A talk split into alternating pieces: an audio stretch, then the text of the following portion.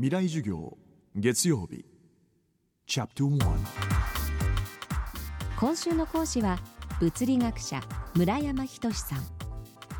素粒子物理学研究の世界的な第一人者で東京大学数物連携宇宙研究機構長も務めています。今年7月国際的な研究グループがヒッグス粒子とみられる素粒子を発見したと発表。宇宙や人類の謎に迫る新たな手がかりとして注目されました。未来授業1時間目。テーマはヒッグス粒子発見の舞台裏。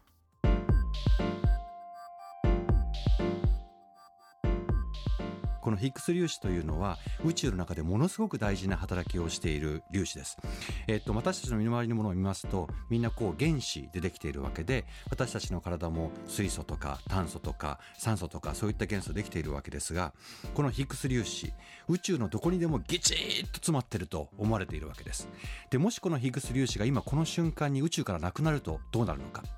私たちの体は10億分の1秒でバラバラになってしまいます。つまり原子がちゃんとまとまった形でいることができる。そういう秩序を宇宙にもたらしてくれる。そういう大事な粒子なわけです。で私たちの身の回りのものっていうのはみんな小さな粒々でできているわけですね。で粒々というのは大きく分けて2つの種類の粒々があります。一つは物を作る粒子。物質粒子と言っています。でもう一つはちょっと馴染みがないかもしれませんけども力を伝える粒子ですから今までその2種類が宇宙にはあるとずっとそれは分かっていたことなんですけれどもそれと全く違う新しい働きをするその秩序を作る粒子というのが初めて見つかったでこれは私たちにとっても非常に大きな出来事でした。で思い返してみますとこういう粒子があるんじゃないかということを言われたのはもう1964年のことなのでかれこれ50年ぐらい前のことです。なんで今まで分かんなかったんだろうか。皆さん疑問に思われると思うんですが言ってみればこのヒッグス粒子空気のような存在なわけです。空気私たちの身の回りにあるってこれちっちゃい頃から聞いてるから知ってますけれども考えてみるとここに空気があるって何でわかるんだろうか。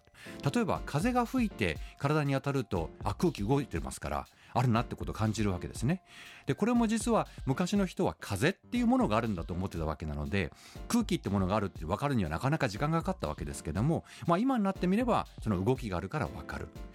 でヒグス粒子について言いますと真空の中にもギチーッと詰まってるわけです。で大雑把な言い方をすると角砂糖1個ぐらいの大きさの中に10の50乗個1の後に0を50個並べたぐらい詰まってギチッと詰まっていると。ですからそれに動きを作ろうと思ってもこれは大変です。でそこで何をやらなければいけないかというとそのぎっちり詰まってるヒッグス粒子は全部動かすことできないので1個ゴツンと叩いてやるとボッと出てくると。それを捕まえようというのが今年の実験だったわけです。ところがゴツンとタイで取り出すためにものすごいエネルギーが必要です。温度にすると約1兆度というものすごい温度に相当するエネルギーで叩かないと出てこないんですね。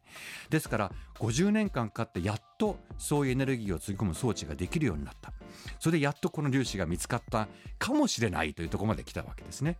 でもかもしれないと言ってるのはもしかしたらなりすましかもしれないしもしかしたらこの粒子自身異次元から来てるんじゃないかという説もあるぐらいでこれからまだ勝負が残っているわけなんですけれどもでもここまで来たっていうのは本当にあの私このニュースを聞きながら涙が流れました。